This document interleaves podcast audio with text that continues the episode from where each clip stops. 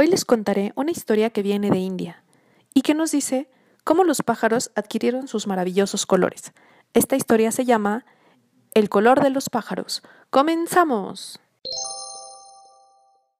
Cuentan los abuelos que al principio de los tiempos todos los pájaros eran de un solo color, color café, y solo se diferenciaban en el nombre y la forma. Un día, viendo los colores de las flores, decidieron que llamarían a la madre naturaleza para que los ayudara a cambiar de color. Cuando la encontraron, ella estuvo de acuerdo, pero les puso una condición.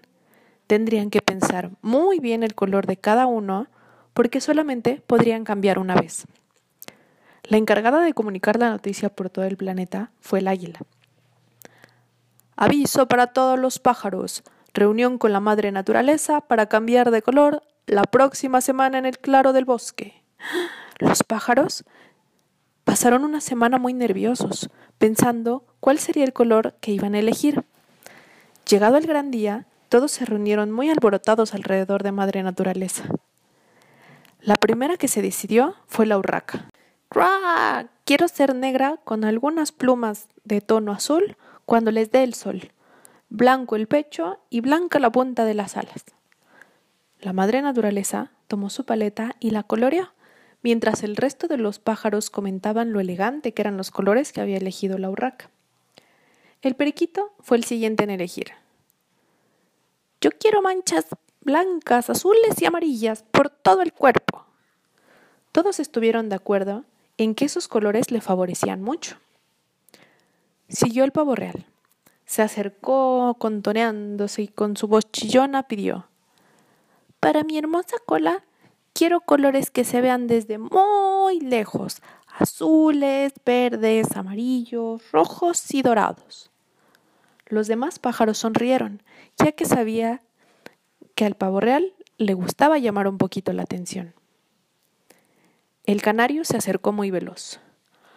Como me gusta mucho la luz, quiero parecerme a un rayo de sol. Píntame de amarillo. Luego el oro llegó volando muy rápidamente. Para que el resto de los animales me pueda ver, quiero que me pongas los colores más llamativos de tu paleta. Todos pensaron que era muy atrevido al elegir esos colores, pero el lorito se alejó muy contento y poco a poco el resto de los pájaros fueron pasando por las manos de la madre naturaleza. Cuando los colores de la paleta se habían terminado y los pájaros lucían muy orgullosos todos sus nuevos colores, ella recogió sus utensilios de pintura y se dispuso a regresar a su casa. Pero de repente una voz a lo lejos la hizo voltear. Por el camino venía volando muy rápidamente un pequeño gorrión. Espera, espera. Espera, por favor, gritaba. Todavía falto yo. Estaba muy lejos y he tardado mucho tiempo en llegar volando. Yo también quiero cambiar de color. La madre naturaleza le miró apenada. Ya no me quedan más colores en mi paleta. Lo siento.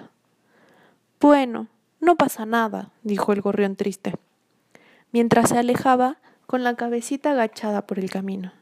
De todas formas, el color marrón tampoco está tan mal. Espera, gritó la madre naturaleza. He encontrado una pequeña gotita de color amarillo en mi paleta. El gorrión se acercó muy contento.